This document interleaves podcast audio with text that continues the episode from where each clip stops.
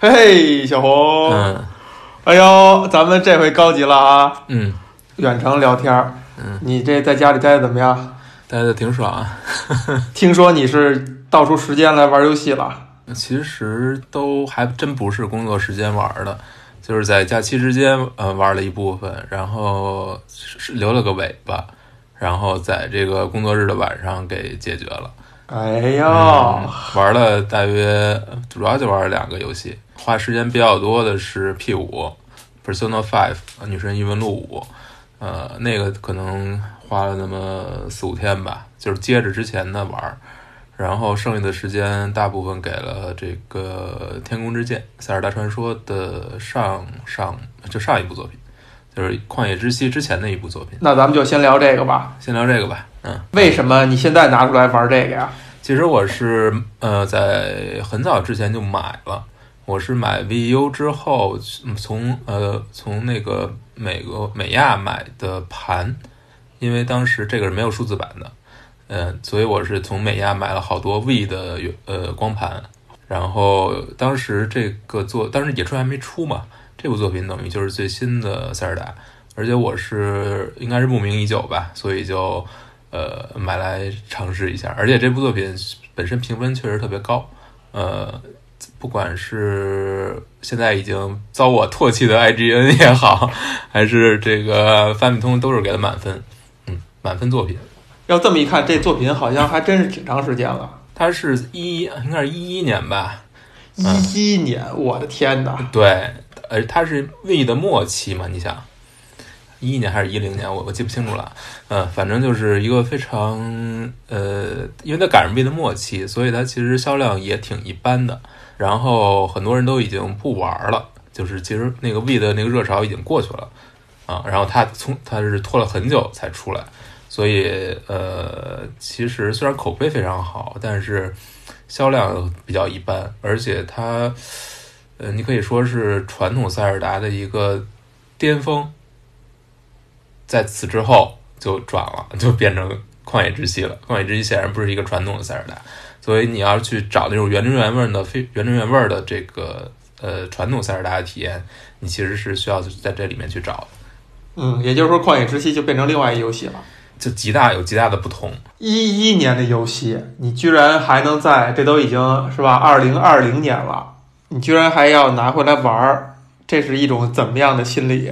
为什么会玩啊？首先，一方面我是在做这方面的书，呃，哎这肯定跟工作是有相关，我要了解它。另一方面就是这个游戏确实它是本身是吸引我的。为什么吸引我啊？首先就是它的整个美术风格，它美术风格是这种是这种卡通渲染，但是又因为当时那个机能又不行嘛，V 的机能是原始的输出是四八零 P，它不是高清。但是它在这种情况之下，它仍然能做得非常的好看，就是因为它不是追求写实那一派的。呃，在这个《天空之剑》之前是有一个《黄昏公主》的，《黄昏公主》是走这种写实路线的，但是它这个写实路线就让你怎么说呢，卖的非常好，玩家也非常欢迎。但是它的这个风格，其实我个人觉得说塞尔达整个这个风格是不不是不是特别配的，就是你觉得它这种幻想一旦一旦贴走了这种现实的画面路线的话，你就会觉得，呃，哪儿哪儿都不对、嗯。虽然人物还是很美，但是它缺少那种想象的空间。但是《天空之剑》就非常非常好的，就是它回来了，就是它又不是风之律动的那种完全的卡通人物，那种猫眼林克那种几头身，它不是那样。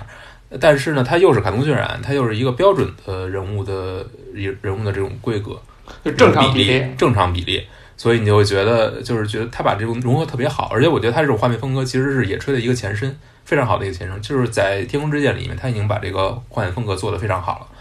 就包括他的人物的人物的形象设定也是非常漂亮，所以一开始你进入这个，就就就是这个整个，不管它是剧情过场设计，还是人物的设计，还是故事，都会让我特别觉得特别的吸引，所以我就会。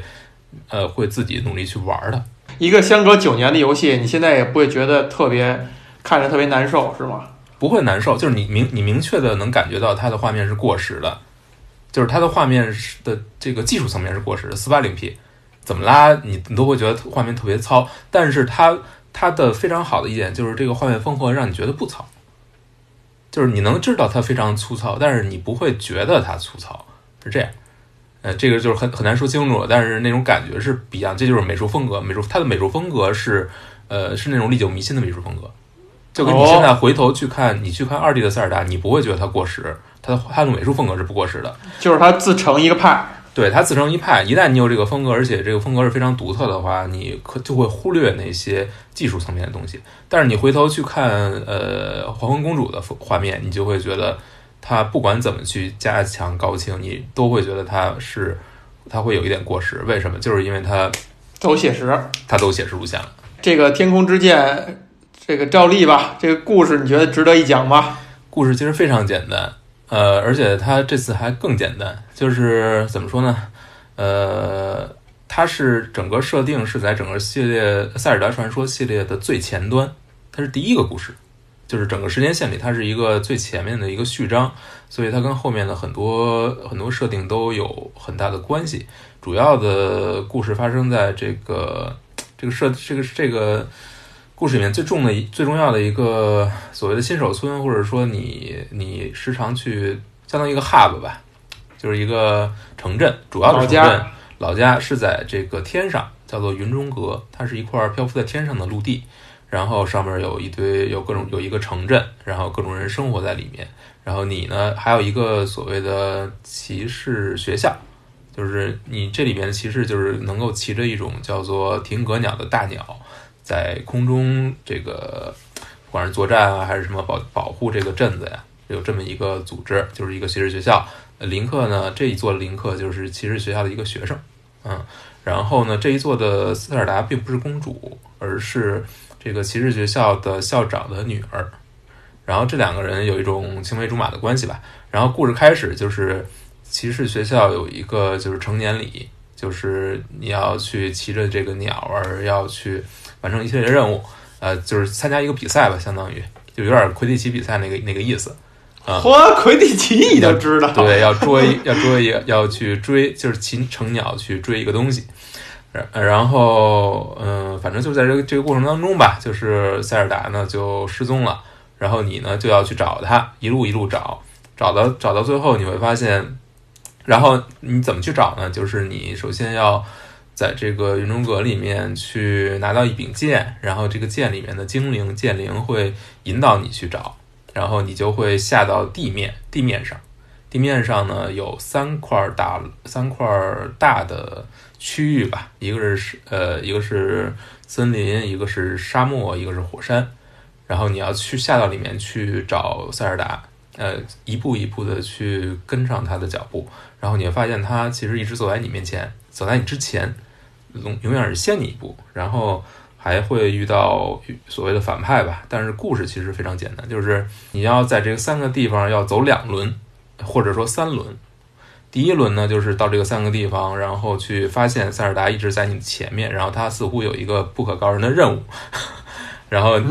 第二轮，第二轮呢，你会发现他的任务到底是什么？也就是他要他本身呢是所谓的海利亚女神的转世，然后然后他要去封印一个黑暗，所谓的黑暗的势力嘛，就是被封印者。这个这是一个巨大的怪物，一直封印在这个。呃，时光之神庙的前面，然后你需要一次一次把它打到这个，就是在一一次一次再次把它封印，然后，然后你第二次就是你后来穿过时空之门回到一千年前，发现，呃，发现塞尔达呢是是自愿回到过去，然后把这个怪物封到里面，但是他自己要沉睡在那里面，一直沉睡着，然后这时候你要再回来，然后再走第二轮这个地图，然后。然后把这个手，你手你自己手里边这把剑去开启它的能量，就是通过接受三只三条三条龙的试炼吧，然后让你这个大那个手中的剑成从女神之剑成长为大师之剑，然后你再去封印它，封印它之后你会发现，就再去封印这个所谓的怪物吧，被封印者封印之后，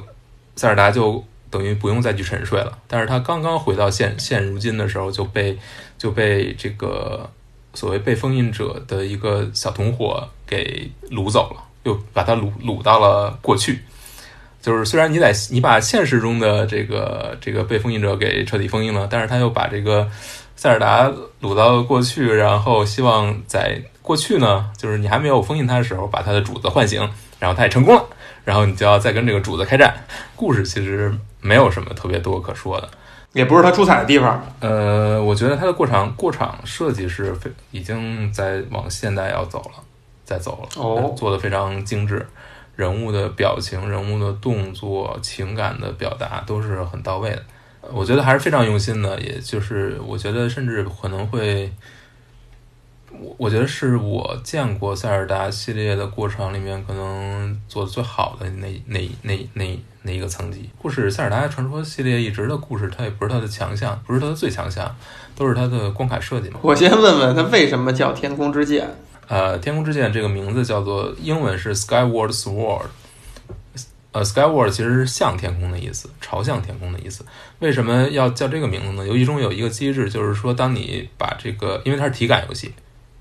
就是说你的剑都是要挥挥砍的，所以你要举起这个剑的时候呢，能够蓄力，就是你举的正正对天空的时候，就是可以蓄出一个剑气来，然后可以甩出去。Skyward Sword，这是你玩的时候也要也要举着吗？也要举啊，所有的没有那种都要简挥出来的。简便的方式吗？没有用手柄没有。没有，必须要，这就是为什么这个游戏这么变态的原因，就是它就是因为它的它对于体感的这种要求，这种设计实在是到了一个丧心病狂的地步。还没说完啊，Skyward 呢，这个 word 是 W A R D 是一个词根，它有守护的意思啊，对，啊，所以呢，这个 Skyward 还有就是守护守护天空天空的剑啊，还有这么一层意思，所以是这两层意思。说说这个游戏的这个操作吧，先把这个给你交代清楚啊。这个游戏呢，这个游戏要用这个双节棍来玩。双节棍，呃，左边是一个所谓的鸡腿菇吧，右边是这个所谓的单这个单节棍。这个 V 手柄呢是，就是说右手吧，右手呢你是要挥砍的，然后你挥砍呢是它会识别出来，因为它是加了那个 V 的那个 Motion Plus 功能，就是它的精精识别精度会进一步提高。所以呢，你的竖砍、横砍、斜砍它都能识别出来，然后你突刺也能识别出来，所以它是非常精致的，就是精细的。然后你左手呢，只要你往上一举就是抬盾，所以这个游戏设计成这个样子。然后左手那个鸡腿裤上有方向杆、有摇杆，可以控制你的移动。呃，但是这么一设计就呃导致一个很大的问题，就是整个游戏的设计都要围绕着它转。就是都要跟这你的挥剑所有的体感，所有东西都涉及到体感。你射箭需要体感，你要拿那个匕手柄去瞄，瞄准了，瞄准屏幕上。然后你控制这个所谓的飞行道具，一个金龟子的一个小东西，你要用这个，你要用把这个手柄左轻右轻去控制它的飞行轨迹。扔炸弹的话，你有两种方法，一种是抬手把它扔出去，一种是把手放下垂下来。这样的话，你就像扔保龄球那样，能够把炸弹扔出去。所以所有这些东西都围绕着这个体感来做，呃，你就会发现这个游戏各个方面都变得非常的繁琐。非常繁琐。就是我记得在 We Sports 里，就最早出 We We Sports，它的那个网球也好，棒球也好，其实它刚开始呃引导的时候也是让你按完整的动作去挥那个手柄啊之类的。但是其实你玩时间长了，你就发现有一个讨巧做法，就是你手稍微抖一下，其实也能够呃识别动作。当然，可能因为那个就比如就涉及到一个挥拍、挥拍子呀、挥杆儿啊，很简单，就是它是一个它还没有加那个 Motion Plus，应该是，嗯就是它还没有到那种精确识别体感的状态。啊，这个就是所以这个就不行了，你不能抖我跟你说一下就行。就是它会涉及到这个游戏的方方面面，尤其最重要的就是战斗，就是敌人敌人是会招架的，就不是你想砍就能砍到，就是你必须要呃，比如说敌人横着去去去招架，那你就你就不能竖砍，他就会挡住。就是即便是一个小兵儿的话，他也有这，他也他也会招架，所以你呢就必须要呃放慢节奏。你必须要先反应过来，他到底是哪种方式在招架，包括 BOSS 也是，BOSS BOSS 的招架方式就更多了，就有时候给你留的窗口是非常的短的。但是呢，如果你想去看清楚，等你看清楚它的它的它的招架方式，你你你等你的手反应过来的时候，它已经变了，对哦所以你很容易就陷入一个循环，就是你变他也变，他也变你变，然后最后呢，你就你就会非常崩溃，就是你打一个小兵，你都可能碰到这种情况，这对你来讲是不是有点太挑战了？非常挑战。不是，这挑战都不是说难度，它是耐心吧？你知道，呃，它的战斗怎么说呢？我觉得首先啊，它必须说它整个游戏的设计，不管是关卡设计还是战斗的设计，围绕体感来做，做的非常用心的。就是它确实是结合的非常好，结合的非常紧密。但问题，我觉得，呃，肯定这这是说它的不足啊，啊、但我觉得是非常有意义的一个一个点，就是它做的绝对是非常的用心的。嗯，就从设计从设计角度，怎么去把这个体感去设计好，怎么能够把它跟这个 gameplay 结合起来，尤其是敌人的反应、敌人的 AI，这个点我觉得是无出其右了，几乎可以说。你觉得它这个这样设计有意义吗？还是只是说为了发挥它这个 We 主打的体感的这个最大的效能？首先，我觉得它肯定是一种非常新鲜的体验，非常新鲜的体验。非常新鲜的体验。但是有几个点啊是有还没做到位的，我觉得是。就比如说这个敌人的招架，我刚才说的这种循环的这种这种状况，就是你的反应不可能跟上。但如果你但如果啊，我想过几个办法的解决方案，就是说怎么能让这个战斗变得首先要好玩然后不让你觉得疲累。呃，第一，你想想这几个哪个可能？第一种就是把敌人的反应时间放慢，或不是，就是敌人的变招时间放慢。你想一下，这是不是可能？后来我想想，可能是可能是不行的。为什么呢？就是一旦这东西变变成变慢了的话，你可能会有这个反应时间，但是你就会觉得这游戏太容易了。嗯，你有可能是是这样。另一种方式呢，我觉得可能比较好的解决方式就是你打第一下打中它，然后被它招架的时候，这个时候你它是不它是不会变的，都是不变招的。我觉得如果它是这么能够去这么去设计的话，其实就可以了。只要第一下不变招，你如果你连打两下，它就它就可以变招，这样我其实就可以，就是就是其实就是告诉你，你不能去呃莽非常莽撞的去玩这个游戏，但是你需要去用要有一个反应，但是呢又不会给你过过多的惩罚。但是现在这个游戏，它现在这个现在这个状态就是什么呢？就是敌人的行动非常随机，就是他已经失已经失去了你可以去控制的，就是你可以去预判的，你或者说你在其中找到这个节奏或者找到规律的一个东西，它没有规律，它没有节奏，它只有随机。一旦你碰上这种只有随机的状态，这游戏就不行了，这就有问题了，就是它的体验是你也随机，你我也你我也只能随机尝试。。那最后我就是瞎瞎蒙，他也瞎蒙，呃就是他瞎变，我瞎蒙。最最后这个游戏是它没有一个你可以去学习的，你可以去掌握的一个东西了。你确认是你玩这玩对了吗？就是我我确认过，我我确认我跟硬核玩家也沟通过，他们也是这种感觉，真的是这样。那那确实有点设计失误哈。这个你要这么说的话，就基本的互动方式，如果出现这样的问题，那就太低级了，嗯，对吧？它就是动作游戏，是你一个字面意义上的动作游戏，就是人也要动起来。对然后发现这东西毫无策略可言，哎，我跟你说啊，有什么有什么是可以去解的？解法是什么？不是，或者说你跟你跟格斗游戏来对比，就格斗游戏，你说你说对方你你 AI 他的招是随机的吗？某种程度上是，是那你也有见招拆招啊，或者说呃套路啊，或者怎么样的这个。我看，首先啊，我看到过高手去打这个游戏。首先，他们打的是非常有有节奏的。这个节奏都是什么呢？呃，他会呃靠盾反，这个是非常多的。就是它是一种被动式的玩法，先防，它不是那种我自己生猛的去砍，我要去破，而是说先把敌人挡出挡出这种硬直之后再上。包括它的 BOSS 战也是这样，基本上都是一种那其实反击式格斗游戏的那个动作游戏的思路是吧？呃，对啊、但是这游戏就是，所以怎么说呢？就是它有这部分，这部分，而且也也很好的去传到后面的作品里了。就是就是，比如这里面这个游戏里面啊，你看它的林克的所有这种动作，包括锁定敌人之后这种动作，包括这种弹弹反，呃，这些东西其实都是传到野炊里面，就是非常多的。就传到里面了。所以怎么说呢？就是我觉得这一作是有非常多的改变，就是相比对于之前作品，然后呃，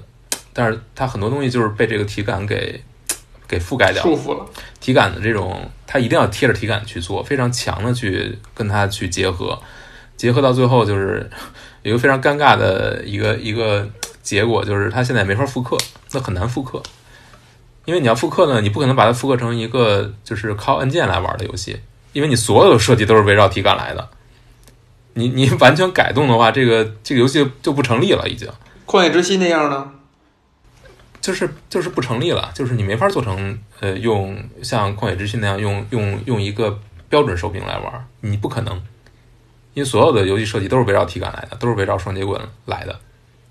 所以它很难去移植。嗯，虽然 Switch 有体感，有这个两个两个手柄可以拿下来，但是我觉得也是很难，所以就是觉得让人觉得特别可惜，因为这个。这个游戏，哎，这个游戏就是让人有种五味杂陈的感觉。然后我先说，先说战斗，我大致说这么多啊。然后我们来说这个，说这个关卡设计。它的关卡设计让我想起了一个，怎么说呢？我我如果真的让我去把它归类，我觉得它是，它是有一个有这种魂，就是黑魂这个系列游戏的非常强的一个影子。哎，你知道吗？这个是让人让我觉得就是特别就是不可思议的一个事情。首先啊，之前说了，不是它有三个大区域嘛？一个是树林，一个是一个是森林，一个是沙漠，一个是火山。每个区域它其实是一个半开放的一个地方，有个大区域，然后里面可能有一个小通，有一个门去通到一个神庙，一那个神庙里是一个自己一个自成一体的。但是它这个大区域其实是其实这种小开放世界了，已经有点，就非常像魂的那种魂系列的那种四通八达的感觉，它有很多捷径。就是你走到一个区域，然后可以绕回来，然后发现一个新的捷径，然后这个这个区域里面是放着有各种各样的不断的去复活的敌人的，你可能来一次，他就他就重置一次，重生一次，然后敌人呢有很多很强的，然后你是需要呃非常认真的去打，找这种破绽去打，然后这里面又藏着非常多的隐藏的东西，呃。一个是说有这种难度，另一个是这种这种地图的设计也是非常非常有黑魂的那种感觉，所以就是你玩起来呢，就是有有时候经常会有这种觉得它非常奇妙的，就这个游戏跟以前的游戏塞尔达不一样是什么呢？你玩红王公主，你会或者说时光之笛，它在各个呃各个大迷宫之间那种部分啊，其实是没有什么，就是就是跑路用的，没有什么内容，没有太多内容。但这个游戏不一样，就是它在迷宫的之之间，其实它也是充满了可玩的东西，然后你不会觉得非常无聊。充满了什么样的可玩的东西啊？就有战斗，有解谜，有收集，所有的这些东西。然后要你要用你各种各样的手里的道具来去完成它们，来解开所有这些小谜题。所以它的游戏的紧凑，就是它的密度是非常非常非常高的。就是这个，你就是体验嘛，整个这个体验，所以就这个游戏打起来就像打工一样，特别的累，完全不是一个休闲向的游戏，就是你必须要聚精会神的，这个就是沐浴焚香更衣的这这呃这这之后，你你做好心理准备了，然后你精力充沛，你才能玩，玩完之后你会就是每天你要玩的这个这个长度你是要控制一下的，如果你过劳的话，你可能第二天不想碰它，因为它就真的就就像打工一样。而且这个游戏你还要你还要不停的挥砍，不停的战斗。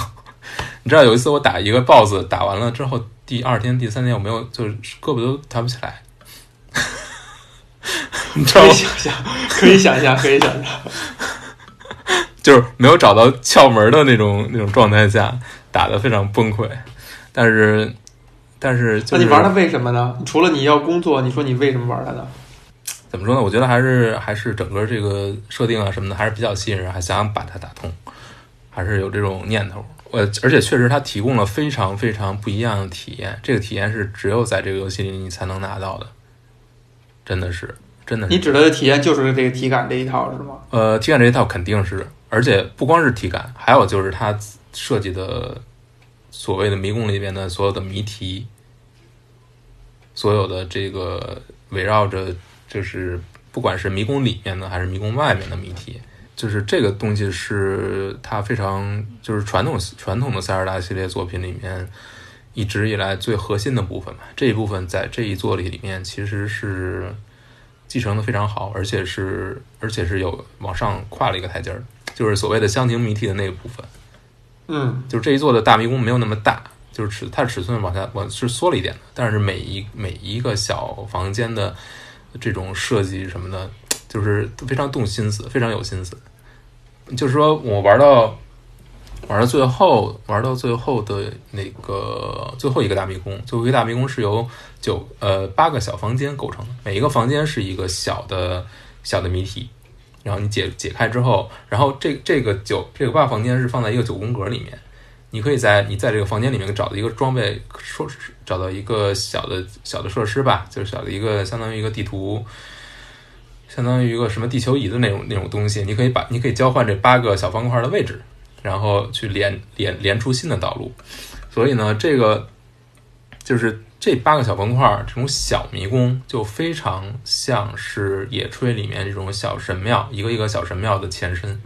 规模呀，还有它的设计都非常像。每一个不同的主题，然后自己不同的解法，但是它就是就是卡在这么一块小块区域里面，不会特别大。所以，呃，怎么说呢？就是野炊里面有非常多的，包括野炊里面的收集系统，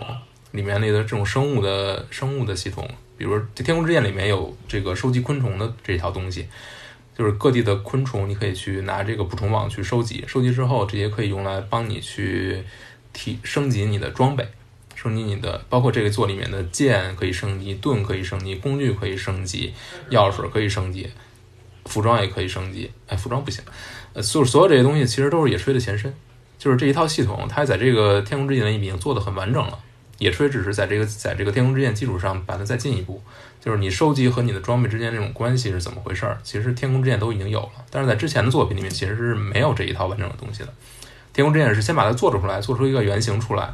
野炊是在它的基础之上去提升。但也就是说，比如你当初你要如果先玩这个的话，你可能这个旷野之息你就觉得没有那么吸引人了，或者说你会不会想，会不会想，就是现在旷野之息的这个美誉度吧？就因为我身边哈好多，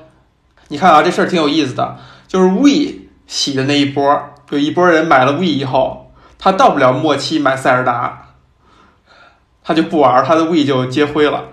然后 Switch 呢，塞尔达作为这个保驾护航的作品，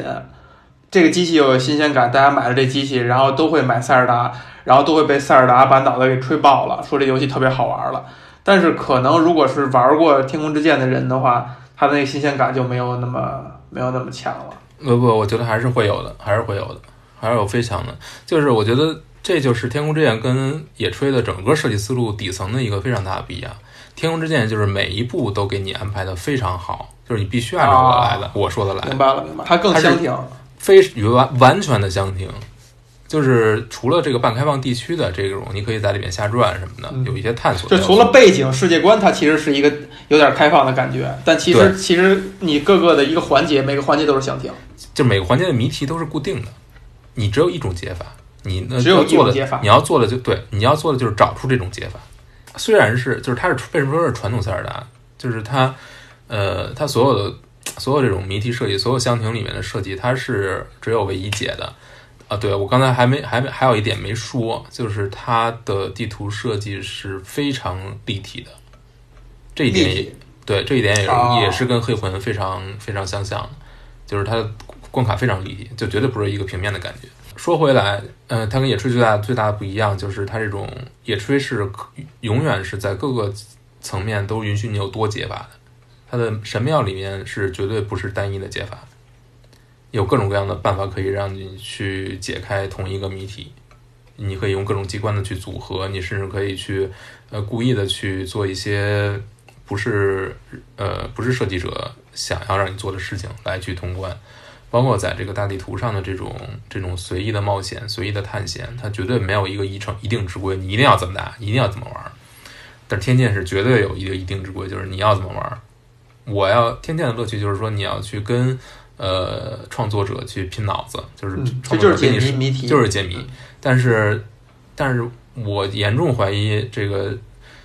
买了 V 里面的人有多少人真的或者说买了这个游戏里的人能有多少去把这个游戏打过打穿的？我觉得肯定是非常就是少之又少。你要知道这个游戏是非常难的，就是你想把它打通，你要受很多罪。但是呢，这个就是一个非常有悖论的东西，就是你受过这些罪，你都会记得非常清楚。比如说，里游戏里面有有四个小关卡，四个小关卡都是要要求是什么呢？就是你在一个一张一张地图，这地图就是你平时逛过好多遍的地图，然后在在这个这个你重新在这个四个小关卡里，你要从一个初始地点出发，然后你要收集十五个小珠子泪滴，每一个泪滴是呃就是但是呢，这个地图上有各种各样的守护者，就只要你踏出初始点这个一个小圆圈儿。他们就会醒来，他们就会追杀你。他们是只要他们砍中你一下，你就你就你就要重来。你每收，然后地图上散落着十五个小滴子，小十五个小雷滴。你每捡到一个，你就能够有九十秒的时间使他们恢复原位，不追你。那个那个吃豆人，有点这意思。对，然后还有另一种另一种你可以去收集的东西，它会短暂的显示出这十五个东西在那儿，但是这十五个东西放置的位置是非常刁钻古怪的。所以你要安排好自己的行动路线，才能确保你的九十秒、九十秒、九十秒能够续上。然后还有一些，还有一些这个泪滴放的位置就是要坑你的，就是让你触发警报的。就这种地方是有，就是玩的你真的是可以崩溃，因为只要你被砍中一次，你就就是归零重来。你必须要有，而且有的位置是非常非常恶心的。就是故意，就是你到那儿就你就会你就会触发，基本上。但是最后就是让你让你那个背板呗，就就跟那个 Super Meat Boy 似的，对吧？你不光要背板，你还要操作能够操作好。它确实是非常恶心人，然后然后可能你要尝试非常多次，然后你才能背下来，或者你还需要一些运气，你才可能真正打通这儿。但它人家这个东西名名义上就是女神的试炼，就是看你有没有资格 成为 The Chosen Hero。哎，但我跟你说，你确实是你，你，你，你真的去尝试很多次去打完打通它之后，你会非常非常有，就是非常深刻的印象。这个游戏它是怎么设计的？这个东西在哪儿？真是会刻在你的脑子里。这就跟你玩其他的游戏，其他开放式游戏，就是跟着小看着小地图玩那种游戏是完全不一样的。就是它会凿到你的，刻在你的脑子里。这个体验，就是它是一种，它是一种很很很浓浓烈的体验，那种被。就是去克服一个东西，然后去去战胜它，然后呃去去熬过去，去就是通过一个试炼，就是通过这个挑战，那种我觉得它成就感还是非常高的。但是这个过程确实不是一个特别让你觉得特别喜悦的过程，就是特别享受的过程。就这种成就感是因为是因为什么呢？我觉得很就是很难说，你说他是就是你说你会觉得我很聪明，还是说我很有耐性，还是说更多的是后边这种耐性？对，就是我能够坚持过去。你想摔手柄吗？想啊，坚持。哎，这个你要这么说的话，还挺有意思的。可能现在大家都不喜欢这样的。我也不喜欢成就感，我也谈不上喜欢。但是就是你真的过，真的熬过去之后，你回头去感觉，你会觉得它是一种非常让，就是非常不为什么说它一种非常浓烈的体验呢？就是它，你你你你去熬过去之后，这个东西对你来说它是一个东西，但是你会记住它，而不是说你过去了，这个时间就过去了。就是它让你这玩的游戏的这段时间变得非常的有记忆。就是同样，你是每天都在过这个时间，那你你可能看一部电影，你你这个时间会跟这个电影的故事绑定在一起，你会把这段你把你的这段这段时间变成你去体验电影中主角的那段人生，是这么一种体验。然后你回首这段时间的时候，你会发现它不是一个空白的，它是和这个电影绑定在一起的。但如果你要是玩一个游戏，尤其是这种游戏，还是这么让你有挫折感的一个游戏。你你你过去之后，你这段时间你会记得非常清楚。怎么说呢？我我觉得就是我对这个游戏的心情就是特别复杂，不是那种呃完全意义上我啊我觉得特别享受，我觉得特别好，呃不是不是那种，但是但是会让你觉得它非常不一样，它是一个非常珍贵的一个东西。就是尽管它不讨好你，对吧？它不他一点都不讨好，因为现在所有的游戏都在讨好玩家。我觉得他有点难为我，他有点难为玩家，或者说有点虐玩家。就跟以以前玩什么大魔界村什么的一样。我觉得可能那些玩喜欢魂系列的游戏的玩家可能会更，就是他他会特别的怎么说呢？我觉得他们会更更理解这种感觉，就是就是那些说说这个智狼不要有简单模式的那种 那些人，嗯我觉得对对我我能理解他们了。那个那个是相对好理解，比如说你锻炼自己的技术哈，你的手眼配合，你的那个对招式的熟悉程度，你组合技打的多溜都可以。但你就是拿你刚才说那泪滴的那个游戏，那可能最后，比如说你找十个人打，他们花的时间可能差不多，大家都是你一步一步的试出来，然后最后你背板，就是谁也不会比谁差到哪儿去，谁也不会比谁强到哪儿去。然后你玩完以后，再给你一个类似思路的设计的东西，你也差不多还用这么长时间。它跟你玩格斗游戏什么魂的那些可不一样，那可能你你这个熟了以后，你再玩，你的时间用的就就解开这个谜题的时间就会越来越短了，对吧？它是一，我觉得就是一种耐性，然后包括就考察你的意志。我觉得就是真是考察你的意志，真的是真的是。那挺棒的，那挺棒。你现在你说一个游戏专心致志的考察一个人的意志，那我觉得还确实挺棒的。对，这也就是二零一一年，可能他还敢这么做，是吧？我永远会这种，会永远会有这种游戏的，也永远会有市场的。但是你看，但是它永，但是它肯定不是一个面向大多数玩家的。就是如果你，如果你的，如果你野炊还是这么设计的话，就是你通关你都需要经过这么多考验，这么多就是让你摔手柄的这种经历，这个游戏肯定不会像现在这样受欢迎。但是，但是我觉得这就是一个什么什么事儿呢？就是说你，尤其是我就说这种三 A 游戏吧，那你其实就是可以找到一种平衡。我觉得野炊是找到这种平衡的，就是它主线它是尽量让更多的玩家能够去包，能够包容住，都包容进来，就不会给你设那么高的门槛儿。然后很多女性玩家都玩儿，而且玩的比比比就是就是比男性玩家可能玩的更沉迷。对，嗯有那种我听说的这种舔图的玩家嘛，就是每每每一每一块都要翻翻干净。对，可能他们拿 Switch 就玩这么一个游戏，但是他们玩的非常认真，非常投入，这这个也是挺不可思议的。但是如果你是天剑，我我相信没有不会，就只会只有那么一小撮人会玩。你可以把所有的挑战放在这个所谓的可选的这部分里面，对吧？就野炊就是这样，它可能有 DLC 一、DLC 二都是可选，你可以不买，没关系，不影响你的体验。呃，有这种非常难的，就是难的这种挑战试炼，那就是适合这种传统玩家。你想玩的话，也有这种东西可以给你，但是你不想玩的话，我不强迫你玩。我觉得这是最重要的一点，就是说你你首先你这东西要有趣，不一定靠难有趣，对吧？你可以有不同的，你像野炊这种探索的乐趣，这种这种这种非常自由的这种感觉，这个完全可以通过，完全让所有人都可以体验到，这没什么问题。但是你这种非常非常这种考验耐性，非常呃怎么说呢？就是就这种非常浓密浓烈的这种体验，有一种受挫的体验，嗯，也可以，就是我觉得也很好，只要它不是一个强迫的，那就可以。你还记得 Cut the Rope 吗？记得你觉得是一样的东西吗？一样的体验吗？cut the rope，你要追求全三星儿和不追求是吗？是这区别？嗯，不是，我我指的意思就是说，它就是那种，就每关卡都做的挺实的，嗯你玩一关是一关，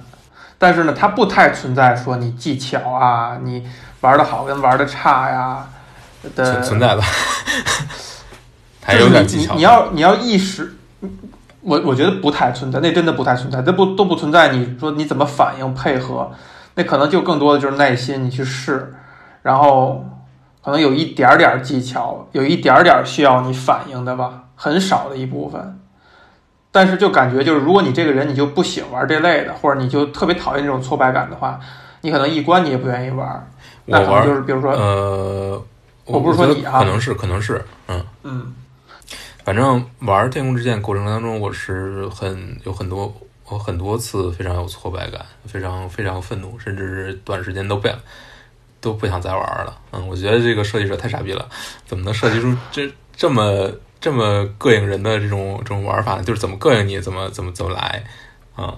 就是有各种什么又限时啊，然后又设套啊，然后然后你的体感又不是那么灵敏啊，很多时候识别的不是特别顺畅啊。Cut rope，我我有有一些难的关卡就是这个感觉，就是你根本不想玩，嗯，对你有可能扔在那儿了，然后你隔一段时间以后拿过来玩，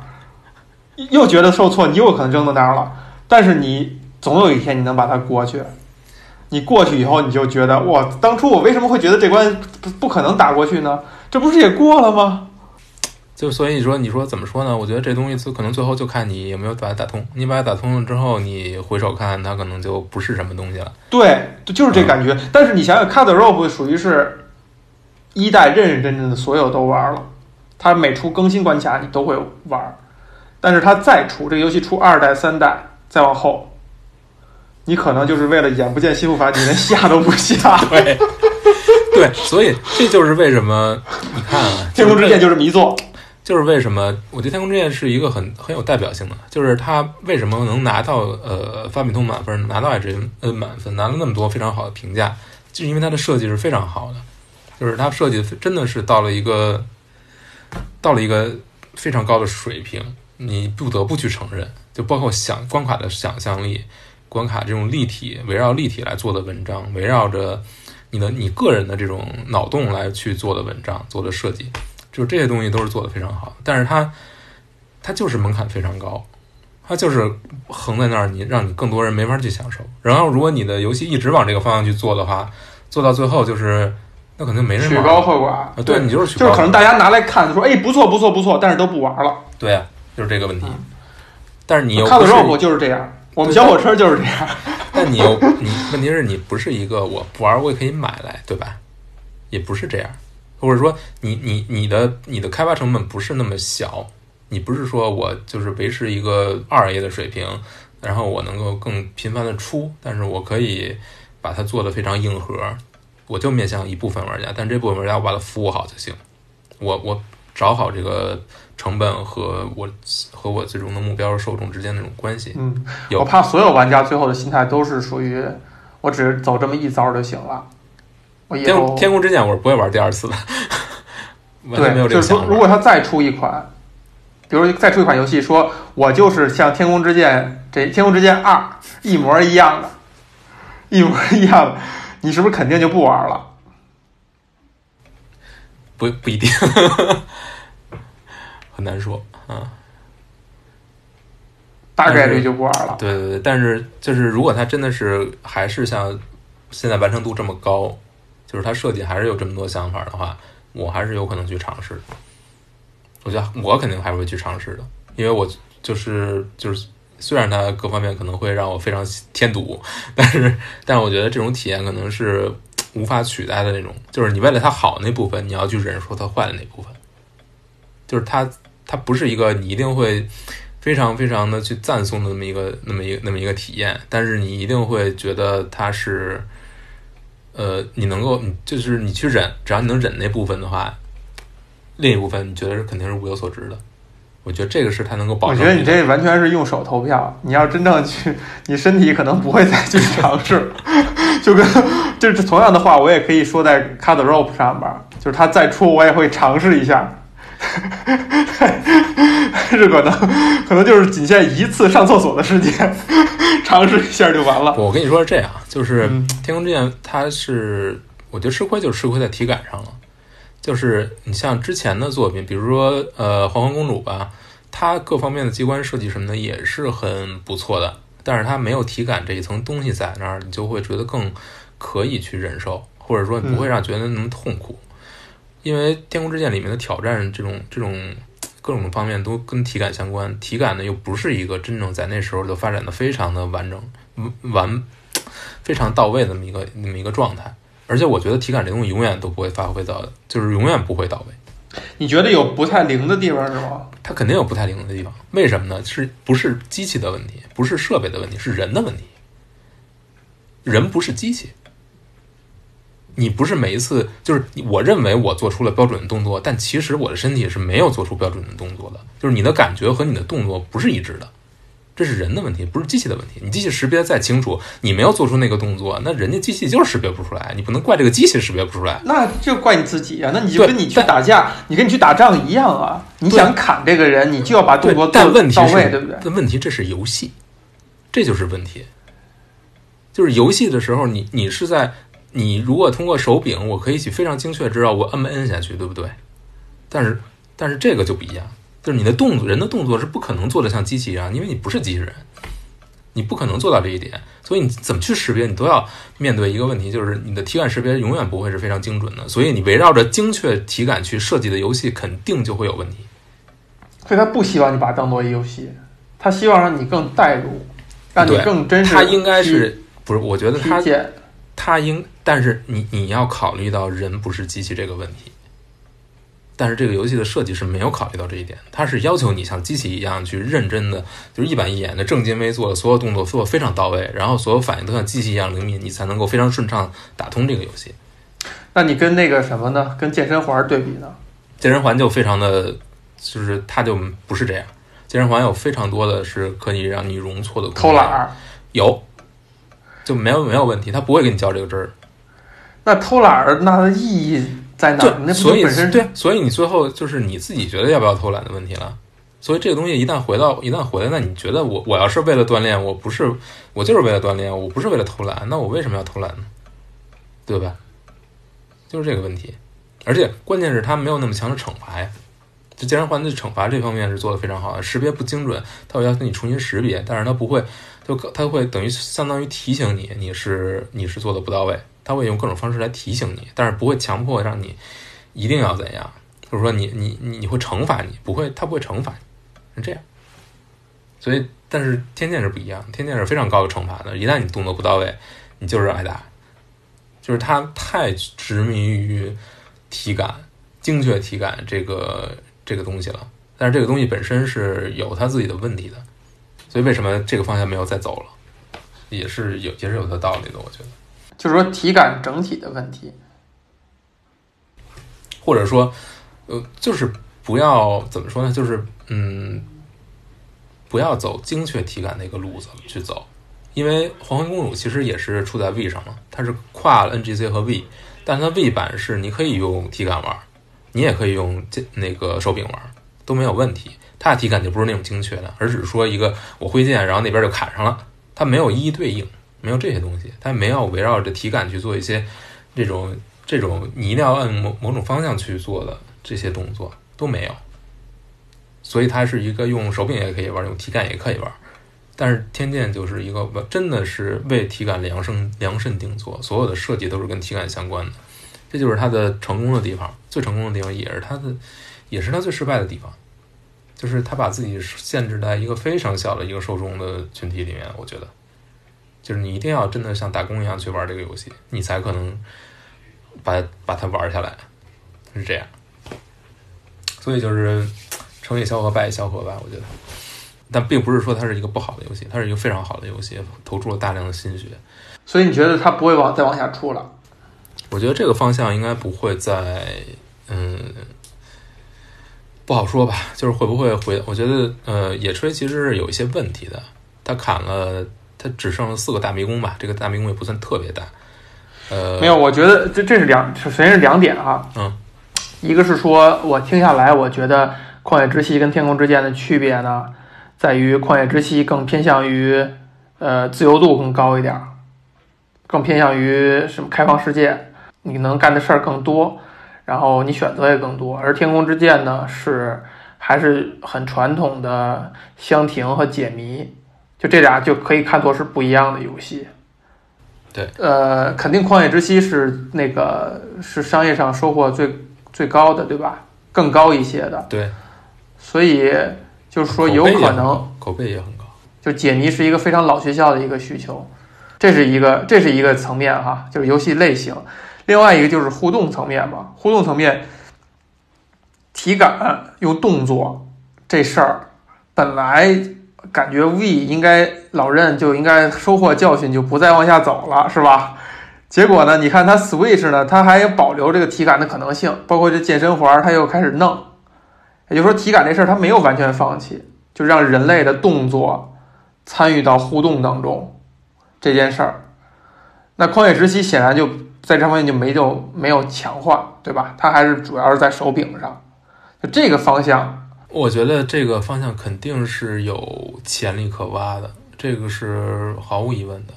嗯，就是在不一样的互动互动手段这方面，这肯定是永远是有东西可挖的。但是就是你要掌握一个度，就是在哪个程度上你比如说去做，用很严可严的体感，但是变成回合制，你觉得会不会好？不会，不会，就太刻意了，是吧？这这怎么说呢？呃，其实健身环就是回合制，对，战斗就想这么回合制，嗯，嗯，但是呃，但是它就是你是不是回合制，其实关系不是那么大。没有，你想想去掉时，会好一点，嗯，会好一点。对呀、去掉时间这个因素，你就没有那么烦躁，没有那么烦恼嘛。本来我想做这动作，对是吧？我没有，我不是反应没反应过来，我不是没有判断准确，而是说你没有给我识别出来。但是回合制就相当于给了你时间这个容错的这个机会了嘛，嗯，是吧？呃，体感这个事儿，首先任天堂肯定没再放弃，他可能还会再想想辙对吧？不可能放弃。啊、那你觉得像解谜这种东西是一个非常老学校的需求吗？不是，呃，首先野村里并没有放弃解谜，